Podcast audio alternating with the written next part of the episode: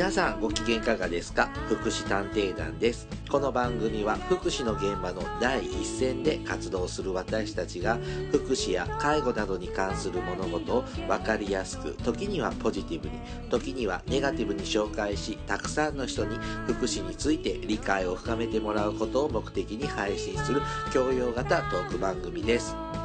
私は社会福祉士のケリーです。よろしくお願いします。はい。あの、今回ね、福祉探偵団第167回ですが、前回、ね、えっ、と、ルポライターの杉山春さんをお迎えしてお話を、えーしました。いろんな虐待等に関する、あの、子供の福祉に関する話題を、えっ、と、僕と大魔女さんと杉山さんの3人で話しました。今回もですね、あの、前回に引き続いて3人で話したトークを、えっ、と、紹介しますが、あの、このオープニングはですね、ちょっとその、収録の都合でですね、あの、ちょっと別撮りでオープニングだけ私一人であの収録をしております。今からね、本編の方につなげていきますので、そちらでは大魔女さんと杉山さんのもあの登場しておりますので、あの、この児童の虐待事件などに関する、ね、話題を、えー、と前回から引き続いて話しておりますのでお楽しみくださいそれでは本編いきますのでよろしくお願いします。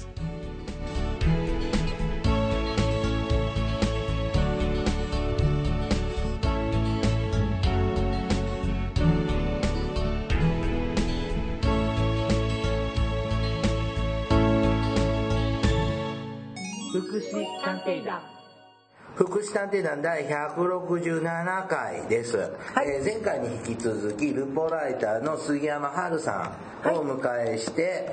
子供関係の児童福祉関係のあれやこれや。この前はね、えーと前回はえっとですね新しい新ビジョンのところで、ははい。い、でもう少しあのお話をし,、えーしたいこともあるかと思いますので、はい。どうぞ。どうぞどうぞ。はい、はい。えっとだから子供たち子供を育てるって結構、えー先ほどあこ 前回も話したように、えっと、お金と時間と手間暇と、傍らに大人がいる必要もある、うん。ほ放置しとけばいいわけじゃないですよね、でも先ほどあのですね大魔女さんが言ったみたいにあの徘徊しているのかなっていう子供たち本当にもい 徘徊でてした。本当に徘徊。僕大人になって平日の真っ昼間街うろつくことできるじゃないですか、でその時思ったのがなんでこんな学校のある時期にこ子供結構いるなってあ本当？うんその親子連れでねってのを見かけるんだけどなんで学校行ってないのかなとかいろいろ気になるの。ああ。うんなんかたまたま病院とかね,、まあね。観光総裁関係なのかなとまあたまたま休みだったか思うもしれない。けど。まあ、子供だけっていうのもたまに見るよね、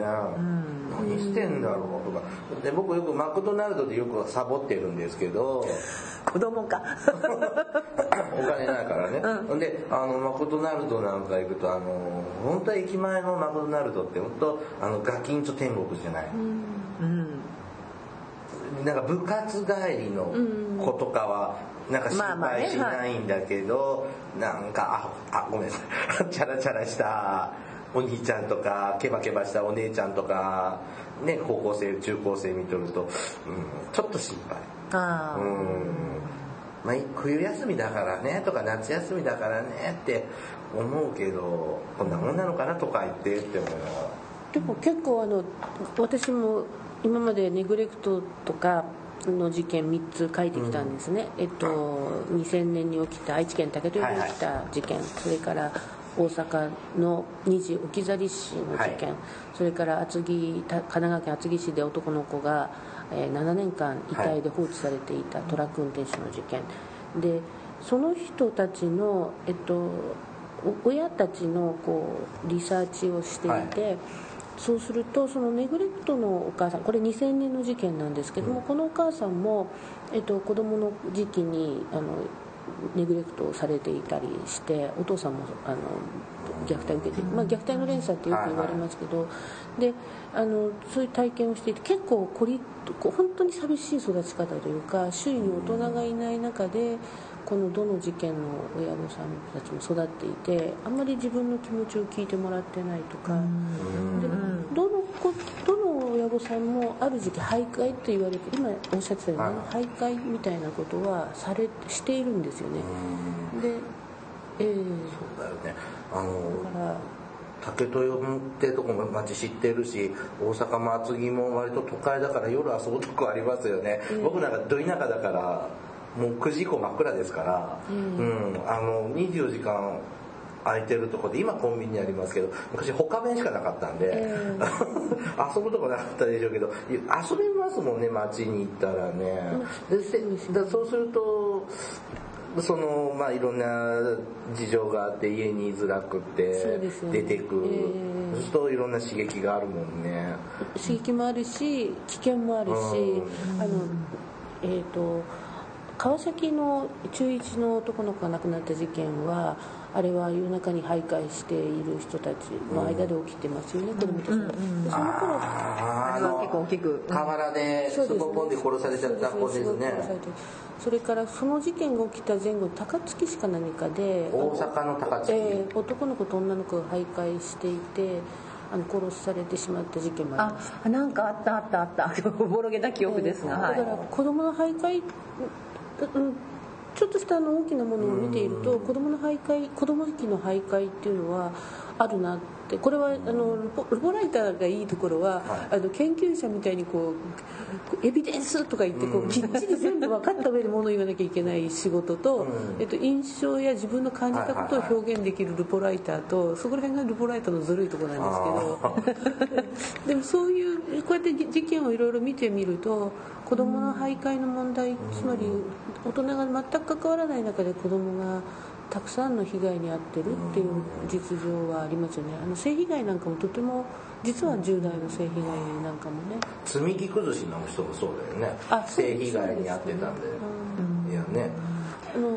ザマでね亡くなった子供いっぱい人が亡くなってこうもう10代の子が多かったですよね。多かったです、うんあれ。あの最近。自殺願望の方を9人え9人で1ヶ月で9人10人ぐらいね亡くなった時にあれも、まあ、ある意味徘徊っていうか家でっていうかネットであの最近もなかったって一件。あのやっぱ自殺死にたいって言ってあれ？年明けてからだったかな。ああこの年末年始にありました年末年始にありまねしたね。なんか東北の方じゃなかったですか？たかな。うん。で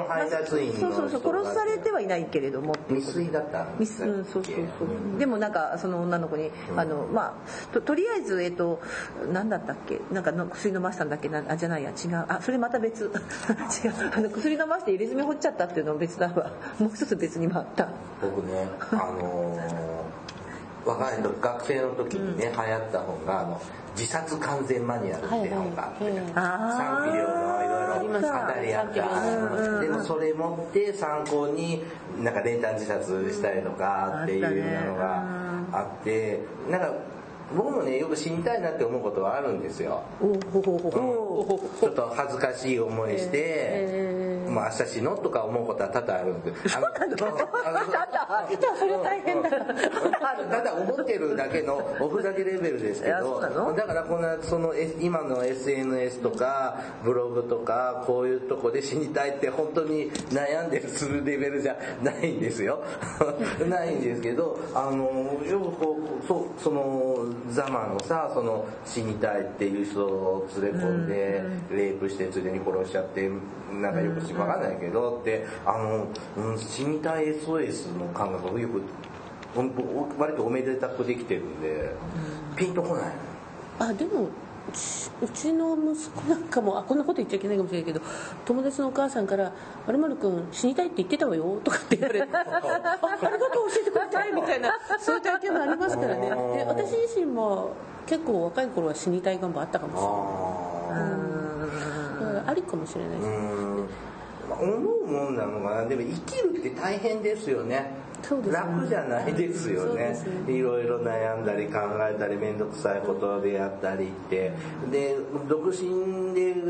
の僕でも生きるのしんどいなってこう思うことってひしひしあるから子育てしている親ってもっとしんどい場面とか多いんだろうな。あのね、しんどいこの前ねそういえばもううちも息子20いくつ？4、今年5になるのか帰ってきたけどあの31日に帰ってきて何にもしなくて寝てたので、たたあの叩きかけたんですよ。これ子供だったら虐待だなって思いながら25だから叩いてもいいかと思 ってあれは虐待じゃないな DV でもないなと思って。もう腹立ってねあんたね人が大晦日に帰ってきてね何してんのってね、まあ、あの怒られてました私に。だからねやっぱすごいこう腹も立つ。子供って立ちますね立つ。思った通りに。なならないですよねまだ可愛いよちっちゃい時は。うん 可愛い可愛げもなくなってきましてですね。もう常に毛が生えてた。そうそうそうそう。でもこんな私がヒーヒー言ってんのになんだともやらないのよとかって言って、えー虐待されてました。その虐待事件虐待死事件とかのニュースなんかレベルしか聞かないんだけどやっぱ子育てしやすい子もいればしにくい子もあ子供によってね。子供にもよるし親の方も育て上手な人もいればまあ、まあ、下手な確かに人もいるじゃないですか。厚木のこのねあの厚木のケースなんていうのは、お父さんちょっとやっぱりねなんかあったかなっていう、的なあのち力が足りない乏しい方が全くうん。孤立しちゃったっていう事件に私には見えましたね。あと大阪のケースなんかは、まあ、丁寧にねあの取材していただいてたので私たちも分かったんだけどかなりお母さんが、えー相当ねあのだからお母さん加害者で今だいぶこう罪が重くて刑務所に入ってはいるけれども実際のところはどちらかというと彼女も被害者だったっていうのがうんもうあの非常にね明らかになってますか僕ねら。この大阪の二次置き去り死事件ね、あのもう今いろんな何年も経って裁判も終わってであのね事情も分かってるんですけどあのこのニュースを初めて聞いた時初めて聞いたニュースでこんな事件があって言った時の第一印象。24歳ぐらいのお母さんですよね。23歳ですからね。3歳ね。でこの時僕思ったのはねあのお母さんって子供の捨て方わかんないのかなと思ったんですよ。あのずーっと言ってる、ずっと言ってる。だからずっと言ってますね。子育てって大変じゃない、だから本当に育てられなかったらいいじゃない、すごい乱暴なこと言ってますよ。う思います。だから、まああのそれだからもう教会の熊前にキャンディーキャンディーみたいに 教会の前に置いてこの子お願いしますみたいなことって今ないじゃない。まあででもだから熊本なんかはそうですよね。あのそうそうね。そうでねあの学校でね学校教育の中でねいわゆる性教育っていうのがあって、まあ、いわゆるその子供の作り方みたいなレベルの話があるわけじゃない、まあ、作らな、ね、作らないようにしましょうも含めてね、うん。はい、でそういうのあるんだけども子供の育てる知識とか技術とかか家族を営むっていうような学びの場ってないんだよね、まあ、だから一応あるんですよ家庭科の中でさ。だけどこうやっぱこうなんか家庭科？とか、まあ、あのあるんだけれども、でももっともっとリアルなリアルなだからこういうのでしんどくこういうことでしんどくなったらこういう市役所に相談に行くんだよとかこういう社会資源とかの情報とかがないからしあの背負い込んじゃってしんどくなってほもう置き去りにしちゃったんじゃないのかなっていうのが、そのニュースを聞いた第一印象ね、うん。で学校でさ、あのーそういうのこうしんどくな学校で教えていいってものなのかもわかんないけど学ぶ機会情報を得る機会がなかったんじゃないかな。とこの事件に関して言えばこのお母さんはその専業主婦時代は完璧なんですよね。うん。行政の支援を全部使っていて保育園も上手に使っていて、お医者さんも上手に使っていて。であのし取材すればするほどそのお母さんが専業主婦をしていた街を歩けば歩くほど、若いのによくやってたって声は入ってくるんです。よところがその家庭の主婦をしてしっかり完璧にやっている自分に満足してる時はいろんなものが使えるんだけど、えー離婚してしまって子供を連れてこう移動し始めた時にはたった1回しか行政につながらなくてそれももうギリギリの時に多分あの子供がもう育てられないっていうことを、えー、とその町の、えー子育て支援課に電話をするんだけども捕まえあうまくこう、あの支援につながらないまま移動していくっていうことがあるっていうのでし情報をしこのお母さんに関して言えば情報を知らないというよりも使わなかった。ら SOS を出す力つまりダメな自分をこう行政に伝えて助けてくれって言えなかった。多分それとこうどうしても今って子供と引き離すっていうなってしまいがちじゃないですか、うん。まあそういうまあまあまあ母子だと割とくっつけたままはあるかな、くっつけたままもあるんだけれどもやっぱりあの、まあ、わ 私私もあのそれこそ、えー本を読ませていただいて「えールポ虐待」のね千曲新書から出てる本を読ませていただいてその細かと分かったんだけどもでもうんやっぱりどっかでお母さんやっぱこう可愛かったっていうかね子供を手放したくなかなかったっていう部分もあるのかなって。そうするとどっかで結構やっぱり行政の介入を拒む親っていうのはその子供と手放してらなきゃいけないっていう恐怖にありますよね。特にあのうん。虐待事件があの報道されて一般の中にそういう知識が広がっていったのが、まあ、2000年にあの児童虐待防止法があって作られて17、18年間で随分変わった点ですよね。でもその分今のお母さんたちは子供が夜中に泣いたらちょっと口塞いで近所に通告されちゃうかもとか。されちゃうとかそうそうそう。あのあの今今はあんまりないんですけど去年の後半ぐらいにあの結構いろんな人たち若いお母さんから連絡があって子供を引き離すのはな許せないみたいなこととか、あのそういう声も随分上がってきていてその虐待ってものが知られた分何かちょっとま失敗したらダメって引き離されちゃうかもみたいな恐怖心広がってるかっていうなって可能性もあるかな。実際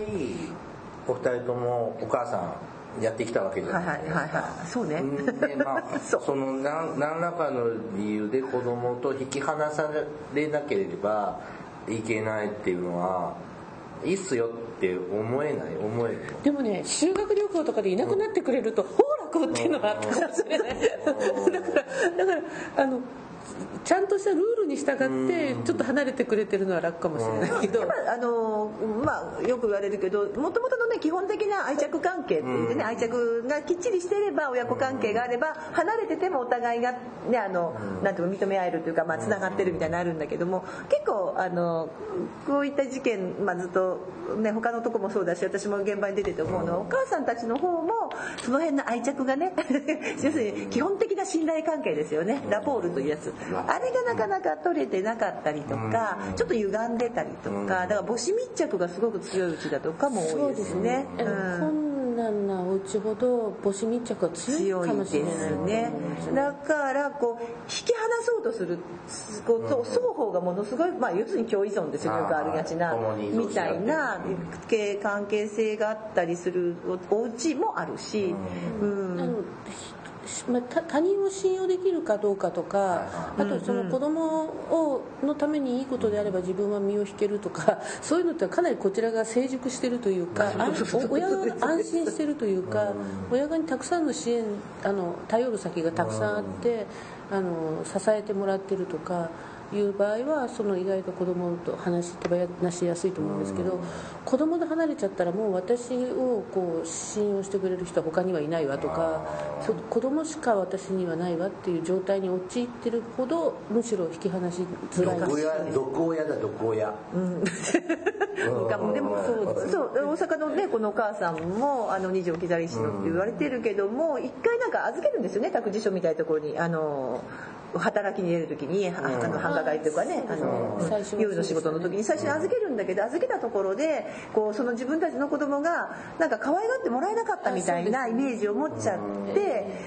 でいやもう私しか見ないのって言ってこう家にこもらせたっていう経過があるのであそこら辺がねやっぱりこうなかなか乗り越えられないかったのかもしれないし、うんでそのうちにどんどん追い詰められちゃうと見えなくなっちゃう。でひょっとするとその子供っていうのは自分かもしれないですよね。自分このお母さんの場合はそれがすごく投影されてたんですよね。んですね。うん、だから子供がいることでこうなんか自分が大事にされるとかっていうことのこう一体感みたいな一のが体感強かった。んでしょうね強い事件でしたねうん。この事件は。だから本当にこうわわかるんですよ。捨て 捨てちゃえばなくてだってよく言うんだケリーさんしょっちゅう言ってるよね、捨てちゃえ子供捨てちゃえばいいのに。そうそう。まあよく言うのあの実際にね大阪の事件なんかは子供を託託児所に預けっぱなしにして、本当に男性以上男性のところ行きたいんだ、遊びたいんだったらそうそうそうそういうふうにすれば子供の姿が社会には見れるんですよね。これみんな社会に子供の姿が見えなくなるのは子供を隠すからですよね親が、家の中に家の中とか人に触れないようにとか。なんか自分の宝物。宝？なんですか？宝物じゃないですか？自分のもの。宝っていうのとはちょっとお供え物供え物自あの？まあ、どっか自分のアイデンティティにつながってるような気はしましますよね。その子供が。それを取り上げられたくないとかあの隠したいとか自分が産んだ子だもんね。ただ自分への私はあの自分に対してのなんていうかな自分を認められないっていう気持ちも一方にあるのかな。つまり自分とあまりにも一体した子供を社会に見せられないっていう。だからあの竹豊事件のお母さんなんかは障害を負ってるって分かった途端にあのお発達の遅れが分かった途端に子供を隠していくっていうところもあるので。あの年末にさ大阪の寝屋川ね寝屋川。でなんかすっぽんぽんで何何十年も。そうえっと十何年。33でしたね。そうですあの子33歳の女性かわいそうだった体重19キロでそうなんですよ。いくらでも肉分けてあげるんですけどね私も私も。あの僕ねあの髪の毛刈る時自分でカカットしてるんですけど。カットっていうのそれ、まああので風呂場でねカットするんですよ。で髪の毛つくと嫌だからあのスポンポンでねあの刈るんですカットしてるのね。でこの年明け超寒かった時に、スポンポンでお風呂場で一人でカットしてたんですよ。なんか悪いことしてみそぎしてるみたいな。超寒かったの。でそれをずっとでしょ。そりゃ風邪もひくし投資もするわって本当10分15分ぐらいでももう嫌だったのがずっとでしょ、まあ、まさにあの事件がこうなんかあの逆にあれが児童じゃな児童時代に発見されたら児童虐待の事件だけどあれが発見されなかったので、まあ、ある意味生き延びてたのでっていうことなんだけどあれ発見されたら児童虐待の事件ですよね。であれもね本当その第一、最初のニュースとかで聞いた時にまあ子供さん精神に障害があっていうふうにまあ言われてましたね。でまあことは、うん、お親のがこう子供の障害を受容できてなかったんかだよね。なって思って聞いてたんだけどうんだったらちょっと違う印象が。だからそその、ほな普通の子っていないじゃないですか、いないん。ですよね、うん。本当はね変な子しかいないわけじゃないですかそそれが個性なん。だよねでもその理想とする子供像とかとずれてたりするとそれを受け入れる親もいれば受け入れられないっていう親もいてそうするとこう隠しちゃうってなっちゃうのかな、受け入れられないとうん隠すって部分もあるかもしれないですしね。ただあの子供との距離を取るっていうのはやっぱりなんか時間も必要だしできすぐできる人もいるかもしれないし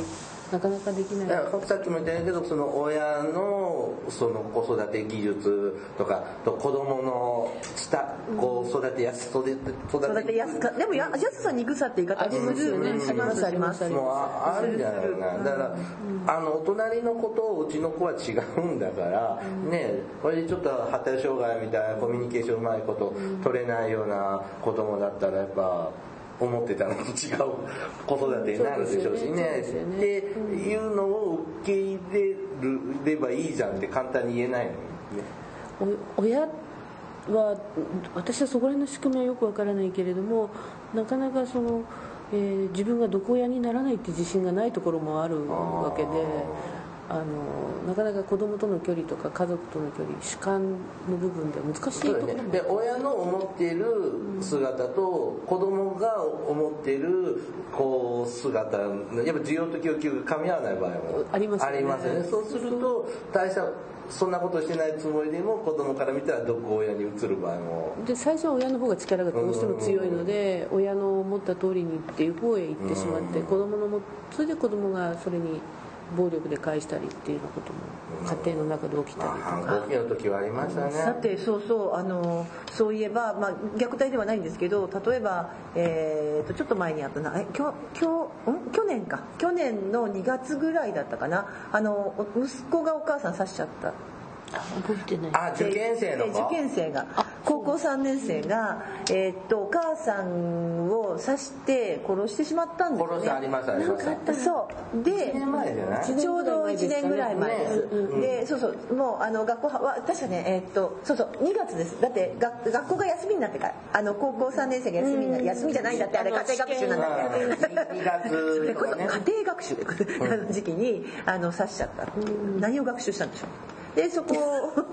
あのしそでお母さんとその進学のねっていうのがやっぱそれが確かにそこら辺の距離感も違うね。家族って距離感取りづらい部分もありますよね。そう家族人からげでこの家族って見る昔あの、えっと、私あのか家族幻想っていう本を書いていてこれも千曲新書なんですけれども、はい。引きこもりについての2000年からの取材についても書いてる本なんですけれども、はい。でその中で取材をする中で出会った青年がこれ2000年頃だったと思うんですけど、はい。えっと、僕は家族の中で金にならなければいけないのになれなかったっていう。金。金。銀銅の金。ゴールドですねゴールドにならなきゃいけないのになれないからあの引きこもっていつかゴールドになれる時に社会に出てくみたいなインタビューをしていたのがあってやっぱり家族を背負ってましたねその青年はね。そうすると親の希望通りに生きられない自分をこう許容できなくなっていって引きこもっていくうん知ってる人はねお父さんが中卒なのね、まあ、年代的に別に普通なん珍しくないんで珍しくなないんですけども。だから中卒で苦労したんで子供息子よお前はもっと頑張って勉強していい学校行ってでいい仕事してっていうのをすごく今日お押し付けてたみたいなのがあってしんどくなって何年か引きこもってた。やっぱりこうこうあるべき自分とこうそうなれない自分の距離が遠ければ遠いほどしんどいですよね。ね。親の期待も大きければ大きい家族っていうのがもうちょっとこう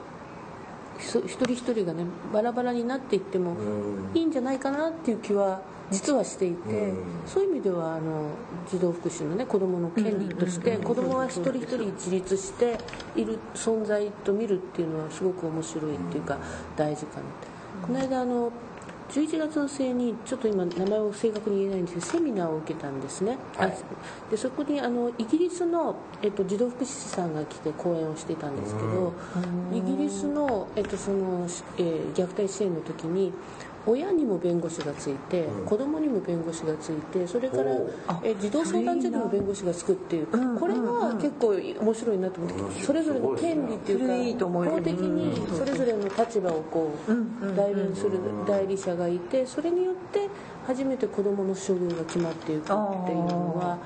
がそういう説明だったと思うんですけどあそれは面白い。つまりいつも他者がねそこにいて、はいはいはいその歪んでるかもしれない人同士で語るんじゃなくて法律にちょっと乗っ取ってちょっと冷静な人た冷ちが静ちゃんと、はい。それでしかも法律がきちんとあってもう一つ大事なのはそれを判断する司法の方がちゃんと児童虐待とか分かってるってことがお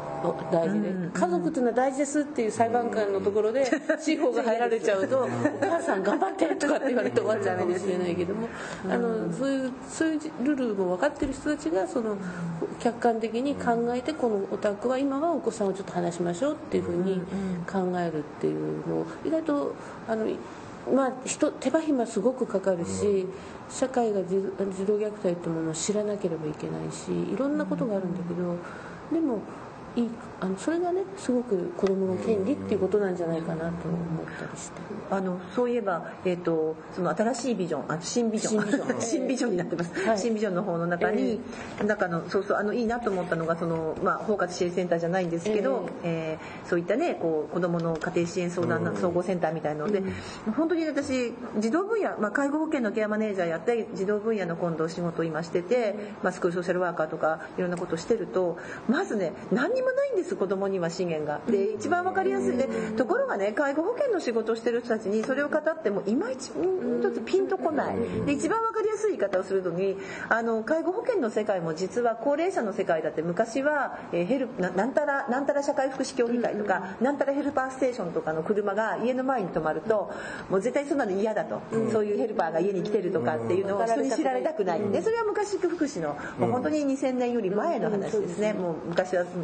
でもその辺まではあった時代ででですから名前を入れなかったりこういう車が家に止まりますけどいいですかっていう確認を取ってから行くんですよ、まあ、そういう時代があった。でもそれが今なくなってもう誰しもが相談をしてサービスを使うようになった。ででもじゃあじゃあその感じでこうじゃあの児童の方の仕事に行くとじゃあ例えば、えー、〇〇児童相談所の車があなたの家の前に止まりました、やっぱえだ今どうですか？って嫌になっちゃうでしょ、でそれが嫌じゃない世界を作っていかなきゃダメだなってもう何々なまあちょっと児童相談所はまあ別としても何々児童家庭センターとか、なんとかねあの、まあ、児童子育て包括支援センターっていうのもあるんですよね、まあまあ、そんなのが家の前に止まってたらああそうなんね。あの子子供さんあのうち子供さんいてあそうだよね。いろんな相談とか受けてるんだね。いいねって思うような社会に変えていくっていうのが、まあ、かなりこれをね、まあ、今まで介護保険で10これ18年経って、だいぶ世の中変えられたんだから、まあもういい介護保険はまあちょっと置いといてですね。もう高齢者もごめんね。置いといて。で子供の方でもうちょっと私たち福祉の関係者もやっていかなきゃいけない部分かなと、うん、でこうやって言うとね皆さん分かってくれます、介護保険の人たちも、そうだねって言ってじ確かにって言ってた。そうね、全部できるお家もあればちょっといろいろ欠けてるお家もあるわけですよね。欠けてるって言い方がどうかわからない。でどこのうちにもとりあえず1回は来るとか、まあ、今あの01訪問でね民生委員さんなんか声かけてくれてるけどやっぱりどこのお宅にもそういう人たちが、まあ、例えばケアマネージャーみたいな子育てマネージャーみたいのが相談がねついてもらっていつでも相談ができるとか多分ね全ての家で必要なんだと思いますそうです。だから全ての家でそれがあってよくてそう。1回は行政とつながりながらとか民間でもいいんですけども子育て相談もできたりしながら。ともあの日本の場合は母子手帳があって必ずどっかで引っ掛けてるんですけどね、そこにそこはちゃんと通っててもでもやっぱり難しいおそう。家難し私むしろ一生懸命で必ず行くけど、あのちょっとなんか綺麗事で帰ってきたりとかね。うん。引っかからないようにして帰ってきたりとかするので。それにお母さんとしてねこ私子供の検診に行った時に覚えてるんですけど、うちの子食べる食の細い子で、お医者さんに「お母さん一さじでも余分に食べさせてください」って言われたの今も心の傷としてますしだからあので必ずしもその親の思い通りに食べてもくれないし。あとあの時にあちょっと違うごめんなさい。あの時最近またイクメンっていう言葉があるので今ね夫婦で来るんですよねああいうのあに。でなんかそれも私なんかずっと一人で行ったから、あまあまあそうですね先駆けぐらいの時代ですね夫夫婦で来るような。今は逆にだからこうイクメンでこう来られてやるとそのまたギャップみたいのがあって自分を責めたりとか旦那さんを責めたりとかねまあいれば。なんで言ってくれないのみたいな。そうそうそうそうそう。それぐらい会社で休めるでしょとかね、なんかすごくねそういうところも逆に今の方が子育てしづらい環境もお母さんたちのストレスはあるのかなって思います昔よりもしねづらい部分だってあるよ、あるような気がして、うん、だから本当にあの検診の時なんかもうちょっとこうあの別に競い合っちゃいけないんだけど隣の子見たりとかしてやっぱやりやすいのかな。だからもうちょっとこう気楽にねあのそれこそ介護保みんなねもう今だったらもうもう平気でデイサービス出すしどんどんショートステータスでしょ介護お年寄りなんかさみんなどんどん出されてるんだから家から、まあ、それでもそれでもまだね介護殺人とか出てきてしまうんだけどやっぱりもっともっとこう子供のがね介護保険並みにそれでいいんだっていうことはね。そういうふうに私は、よくわかります子供のショートステイとかってないよね。だからねそれをないよ。新ビジョンの中ではそういうものも例えばその先ほど言ったようなあの養護児童養護施設をあのそういうショートステイにしてもいいわけだし子供のショートステイも作ろうっていうのは入ってますよね。で今のね時点で、えーとえー、と自家線って言ってなんかあのおたふく風みたいな名前のセンター児童家庭支援センターっていうのが略して自家線って言うんだけどね。それが、えー、と一応そういった相談乗る。だから児児童相談所がちょっといっぱいいっぱいになってるのであの各児童相談所ごとぐらいにはあったりとかしますね。そういうところに相談すると,、えー、とショートステイを受けてもくれたりします。そのい。っぱいいっぱいっていうのがやっぱり問題もあって、そのそちら側がやっぱりもうちょっと受け入れる体制を整えていかないと。だけどそうなってくると本当にあの介護保険がなくて、えっと、あれ介護保険始まった時にもうそうだケアマネージャー増産したの。ともう一つが、えっと包括支援センター建てた時に、社会福祉士をすごい配置するって言って、社会福祉士が足りなかった。多分足りまだ足りなまあ今充足しましたけどこれから子供む子供に対するソーシャルワーカー子供支援ができるソーシャルワーカーの育成っていうのはもっとしていかないといけないのかなっていうのも入ってますよね。きちんとそこにソーシャルワークを入れましょうっていうのも新しいビジョンに入っていてとってもいい。そう私もその読んでましていただいてあこういうビジョンなんか児童養護施設の人のぼやきしか私聞いてなかった。児童養護施設を否定してるんです。もっと大きな地域で子育てをしていくためにどういう資源を作っていくんでしょそううかそうそうそう。だからそれはもっともっとね皆さんでこう語り合ったり本当にこう例えばそういうあのちょっと口うるさい近所のおばあさんとかいるじゃないですか。そういう人たちも引っ張り出してちょっと暇そうなあの赤ちゃんみんな好きなようなおばあちゃんとかそういうの高齢者のねあのとこで見てたりとかしたらいいのに高齢者でも学んでくれるんですよね。あの、地域でこあの居場所やってるんですけどあの結構ご高齢の方最初は若いあのうまくいってないお子さんに「おいこら」って声をかけるんですけどだんだん子供と付き合っているうちに「おいこら」ってかけると子供に嫌われちゃうけどあのこうやって話すと聞いてくれるってことを学んでくれてお年寄りも変化するっていうのはすごく活性化してねいいことだと思って。あのね、今年間生まれてくる子供が日本は100万人切ってますええ切ってきましたよね、まあ子供の数、まあ、どんどん減ってきてるんだけど、支援する家庭は反比例して増えてる、そうですね、うん。それはやっぱりこう私たちの暮らし方働き方が変化した、そうですね。そんな簡単なもんじゃない。いやそういうことだとは思いますけども、えっと、私ちょっと話が飛んじゃっていいですか、はい。はいすごくびっくりしたのが去年から今年1年間で日本の人口が40万人減ったっていう、でその前は33万人減った、そうすると政令指定都市が一つボンとなく2年でなくなっているよううなだ。うんそうですね。数字なんですよね、でその中で子供が放置されたままだっていう、家庭で育つ子供も放置されたままだっていうのはちょっと危機的な状況なんじゃないかなと日本の社会としても、でやっぱり私たち子供未来を作るには子供を、次世代をねそうなんです。次世代を育てそうもちろん私たちもこれから年取っていく中で安心して死んでいきたいとは思いますが、でも子供も育てないと国力とか言ってね、あの総活躍とか言ってて活躍できないぐらいの疲れ切った活躍はもう勘弁で、ね、やっぱり次世代をね育てていかないと。でもだからといってあのそれこそ梅を増やせよってわけにもいかないだからせっかく生まれてきてくれた子供ありがとう生まれてきてくれてこの子たちを大切に育てていくにはどうしたらいいかなっていうまだまだ道半ばの道半ばですよね。始まったばっかですね。でもビジョンが作られたっていうことはすごく大事なことなんですね。筋道が見えてるっていう。すると5年10年後また次これがちょっと実ってくるとまたといいんだけどね。っていうのを期待を込めて、はいはい。い。い時間になってきましたので、本編はここまでにさせていただきますね、はい。ありがとうございました福祉探偵団。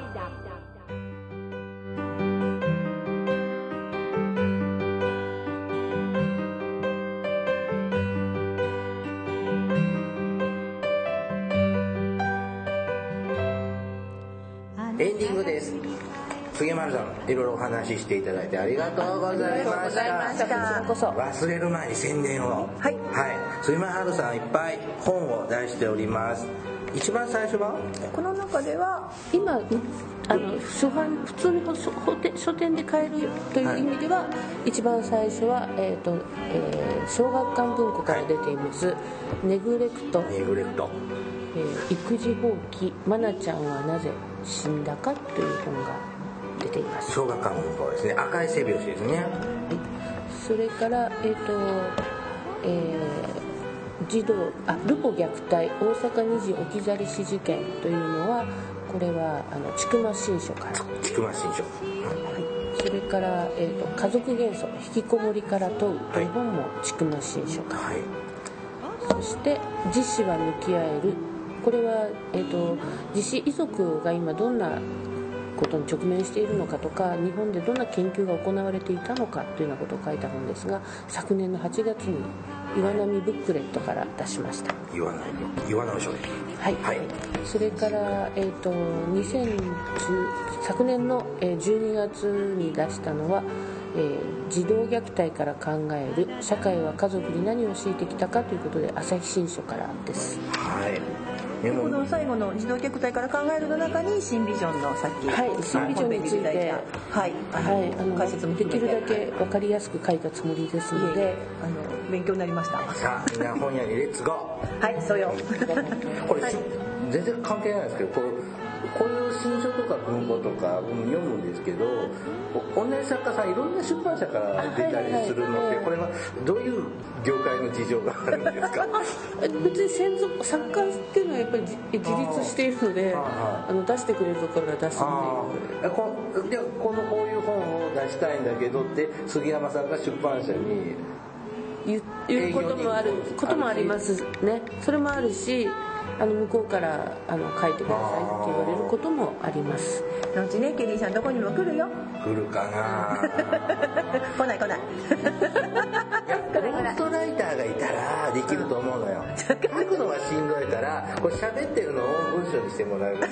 多分そういう仕事をされてる方もいっぱいいる本当にいるんだ。かもちろんもちろん。あ。の結構。だって芸能人とかタレントさんでよく本出してる人いるじゃないですか、ええ。本当に書いてんの？といやか私たちの仲間でもいらっしゃいますわよ。本出してらっしゃる方。あそうだ、うん、いやなんかね僕はちょっと歴史とかの本とかね関係の本とかよく読むんだけど、あっちの出版社からもこっちの出版社からもえー、売れっ子っていうんじゃないあーなあのテレビ局いろんなテレビ局にタレントさんが出るのと同じああなるほどね。そういうことなんだ。はい。ね、あの分かりやすくねあの書いていただいてる本なんそうでです。ぜひ皆さんも、ぜうん。私たちも本当にねあの新聞報道ぐらいでしかね、あの分からない部分だけどやっぱ本当掘り下げていただくとあそういうことがあったんだなっていうのがすごい勉強になります、ね。はいあの無理やりラジオ出てって言って申し訳ございません。この実はこの後あの講演会を控えておりまして、ねはい。準備もさせ大大先生なのに大先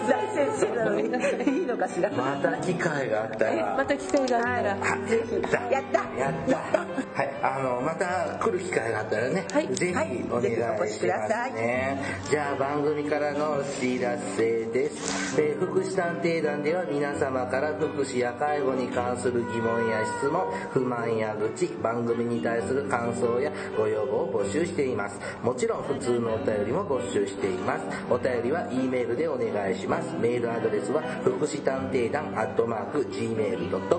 綴りは fukushiteidan アットマーク gmail.com です。また福祉探偵団のツイッターがあります。フォローをお願いします。さらに福祉探偵団の Facebook ページも開設していますのでいいねのクリックをお願いします。はい。はい初めてだね。なんか本と本の宣伝とかね。なんか本当のラジオみたいで、はい。ね。のだってビッグネームの方がいらっしゃったのは、ね。えっ、と初めてだよね。鎌倉前会長以来。あで鎌も倉前会長でもほら業界の人だからね。ねうんあまあでもほら社会福祉士さんだから。あそうですね。はい。そうですそうです。あ社会福祉士歴はこっちの方が。そうよ。天才だもん。いい あでも本当楽しく。ありがとうございます。すいませんねもうなんかあっち行ったりこっち行ったりの話になっちゃった。はい。本当にまた今度も来てもらいますので、はい。お願いしますね。はい。いはい。そろそろお別れの時間となりました。お相手はケリーと。大魔女と。あ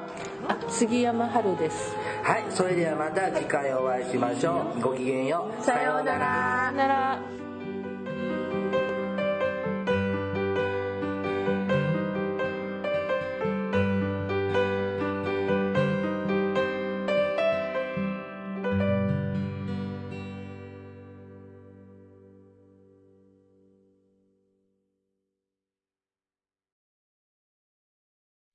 福祉探偵団。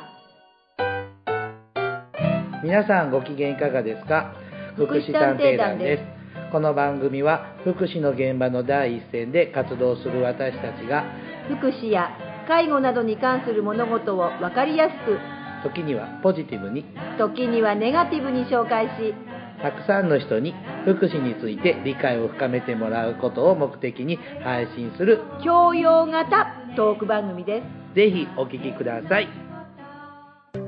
This is 福祉探偵団。